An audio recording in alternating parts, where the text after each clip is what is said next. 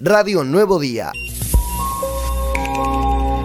Estamos apuntando a poder eh, de a poquito y también mostrar, mostrar en qué, ¿no? Yo creo mostrarnos en qué la gente va acompañando aún más. Y porque vos tenías un 30% de recaudación en los diferentes puntos de la ciudad. Ahora nosotros tenemos eh, zonas que están en el 87 o el 90% de, de, de, de, impuestos, digamos, o refinanciado o al día o en cuotas, digamos. Es muy alto lo que nosotros hemos logrado en diferentes zonas. Y zonas que están en un 15% que nos falta todavía ahora.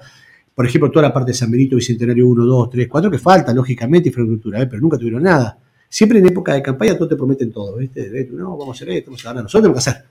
Hoy estamos haciendo una plaza de tronco, una de las más linda, estamos terminando lo que es la, la 13 y 44, eh, el Centro de Atención Primaria de la Salud, estamos terminando el la 38 nuestro corralón municipal, los centro de operaciones municipales para poder abarcar ahí, estamos haciendo un punto de conexión también de la línea colectiva en la línea 13, estamos planificando y terminando el proyecto ejecutivo para hacer el cordón cuneta en la 13, digamos, estamos, estamos avanzando y vamos a ir rápidamente con, con el trabajo necesario de que la gente lo está pidiendo hace mucho. También, por ejemplo, el, el, el, lo que firmamos con el ENOSA, que es el proyecto ejecutivo que nos van a hacer ellos, para poder iniciar, cómo vamos a in, iniciar cada una de las obras de cloaca en los diferentes puntos de San Benito, Bicentenario 1, 2, 3, 4, Aires Argentinos, 22 de septiembre, que en definitiva es una asignatura que siempre se habló y nadie hizo los papeles, digamos, es como todo, nadie hizo el proyecto, bueno, ahora nos financian ellos, nos van a entregar y ojalá podamos iniciar la obra lo antes posible. Radio Nuevo Día, estamos donde vos estás.